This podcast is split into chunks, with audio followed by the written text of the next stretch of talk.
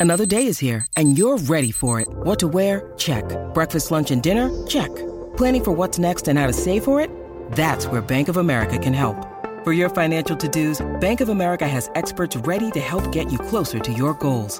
Get started at one of our local financial centers or 24-7 in our mobile banking app. Find a location near you at bankofamerica.com slash talk to us. What would you like the power to do? Mobile banking requires downloading the app and is only available for select devices. Message and data rates may apply. Bank of America and a member FDIC.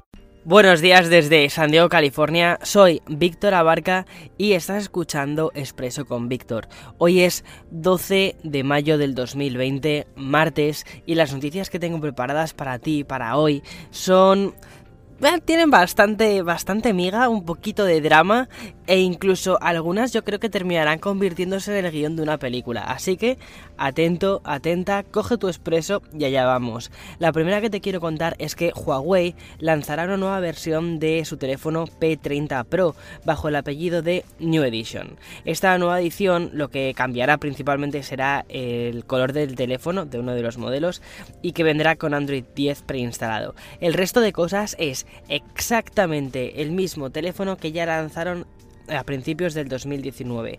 ¿Por qué ha pasado todo esto? ¿Por qué relanzan un teléfono del 2019 con las mismas prestaciones? Pues bien, esto es porque Estados Unidos el año pasado prohibió que las empresas norteamericanas hiciesen tratos comerciales con Huawei, principalmente porque se les acusaba de robo de patentes y agujeros de seguridad que beneficiaban al gobierno chino. Lo segundo no está aprobado. Lo que sucedió es que todos los dispositivos de la marca lanzados después del Huawei P30 Pro no podían llevar las aplicaciones de Google y con esto es ni App Store o Google Play Store ni tampoco Android y esto, como te puedes imaginar, ha supuesto una caída en ventas a nivel internacional, es decir, fuera de China, mm, Huawei ha perdido bastante. Por ejemplo, Wall Street Journal comenta que más o menos calculan que entre un 35 y un 40% de, de caída, lo cual es muchísimo para la empresa. Entonces, lanzar este P30 Pro realmente es un poco hacer una especie de giro 180 grados hacia la normativa esta de Estados Unidos, porque al fin y al cabo decían, vale, no puede vender nada con aplicaciones de Google con los eh, productos anunciados o lanzados después de este veto. Vale, pues ¿qué hacemos? Pues seguimos lanzando lo mismo. Ya está, las cosas lanzadas antes de ese veto. Así que no sé, quizás en un tiempo vemos un P20, no tengo ni idea, un P20 relanzado. No, no creo que suceda eso. Vamos a ver cómo evoluciona todo esto, porque como publicó Hipertextual a finales de febrero, Google está intentando negociar con el gobierno de Estados Unidos para levantar el veto, ya que el veto en sí tiene muchísimos agujeros y mm, muchas cosas, muchas acusaciones que se ha hecho a Huawei que no están probadas. De todos modos, seguiré informando de todo esto porque parece un thriller de una historia de estas de sábado por la tarde y además probablemente sea uno de los dramas más grandes del mundo de tecnología del 2019. Hashtag drama. Pero para Dramón, el que tienen montado en Tesla estos días. Aquí seguimos en lockdown en California. ¿Y esto qué significa? Que no puedes, bueno, puedes salir de casa, pero los comercios no están abiertos, a menos que estén haciendo cosas indispensables. Por ejemplo, tiendas de comestibles, restaurantes de comida para llevar, nada de sentarte en los sitios. Puedes, si puedes ir a darte una vuelta, puedes hacer una serie de cosas, pero todo muy, muy, muy limitado, ¿vale? Sí, y por supuesto también están abiertos los centros de salud.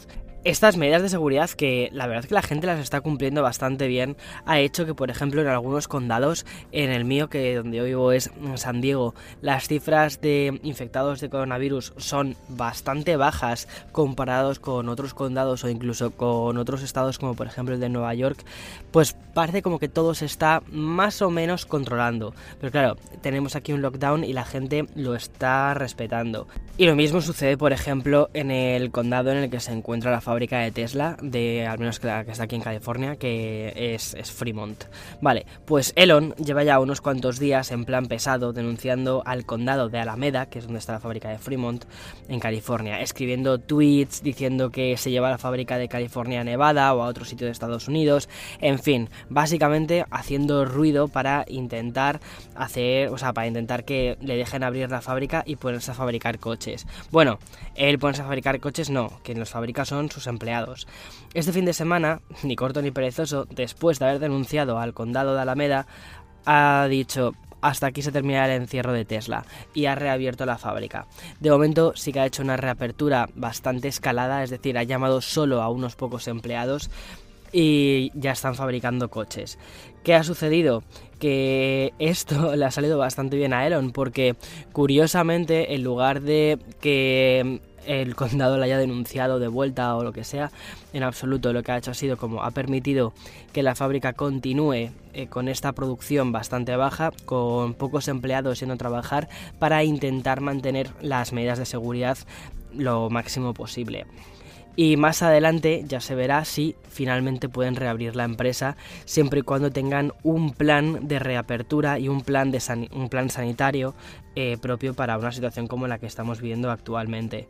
Sin embargo, algunos empleados han denunciado en medios como The Verge que la situación las medidas sanitarias no son tan buenas como parecen ser, que no se puede, o sea, que en este, en este tipo de trabajos no puedes mantener unas, unas distancias de seguridad acordes a, a la normativa que existe vigentemente y que además otra de, las cosas es que si no iban a trabajar, pues no tenían con qué alimentar a sus familias principalmente, porque em, sí que han tenido cubierto durante este tiempo que no han estado trabajando parte de, em, de, su salario, pero también en algunos casos, por ejemplo, cuando ya se ha alargado más la situación, han tenido que descontar tiempo de vacaciones, es decir, tiempo de eh, que tienes, o sea, cuanto más tiempo trabajas, más vacaciones tienes, digamos, vas acumulando una serie de horas. Esto aquí funciona un poco diferente, depende un poco de las, empresas. Esto fue una cosa que me sorprendió bastante, pero no quiero tratarlo profundamente en este podcast, pero para que te hagas una idea, cuántas, digamos, tienes una serie de horas mm, o de días de libre asignación que mm, vas consiguiendo a medida que vas trabajando. Esto sucede no en todos los trabajos, pero parece ser que, por ejemplo, ejemplo, en, Tesla sí que sucede. Entonces, em, parece que una de las cosas para quedarte en casa durante el lockdown, al menos en Tesla, era esta. Al menos tal y como he podido leer por ahí. Sin embargo, hay que recordar que eh, bastante distante de esta situación es en la que se encuentra Elon Musk, que tiene una net worth valorada en 40,7 mil millones de dólares, convirtiéndolo en uno de los hombres más ricos del mundo. Creo que está en la posición 20 según Forbes o por ahí en el 20 y poquitos. No sé, eh, me parece bastante curioso todo esto y y también me parece muy curioso, ya aquí como apunte final, cómo se ha politizado tantísimo esta lucha por el coronavirus de abrimos, cerramos, em, ¿qué hacemos?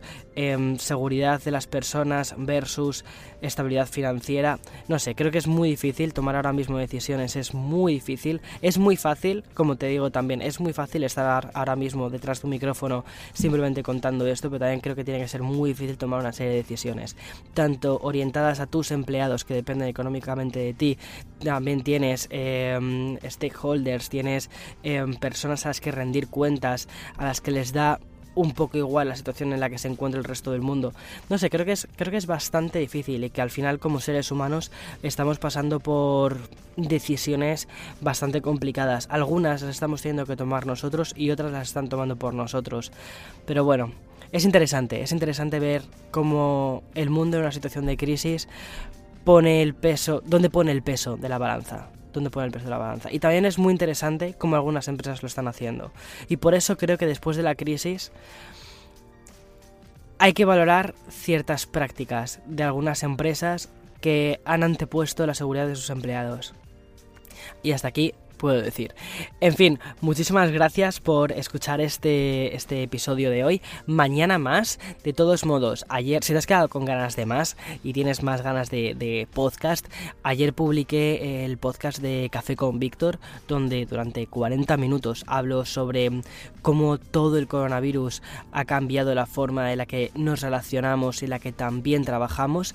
Échale un ojo, o mejor dicho, prepárate un café y escúchalo eh, si te apetece y esta semana habrá más vídeos. Estoy preparando la review del Surface Go 2 que tiene muy buena pinta. Bueno, ya te adelanto, me ha gustado mucho. También estoy preparando eh, la review del Surface Studio 2 la verdad es que una semana bastante Microsoft. Y además, como hay apunte tal, creo que ya va siendo hora de que lance mi review del Pixel 4 de Google. Creo que ya le iba tocando el turno después de seis meses desde que se lanzó el teléfono. Así que nada, va a ser una semana intensa, intensa. Espero que tu martes esté yendo genial. Nos escuchamos mañana. Chao, chao, chao.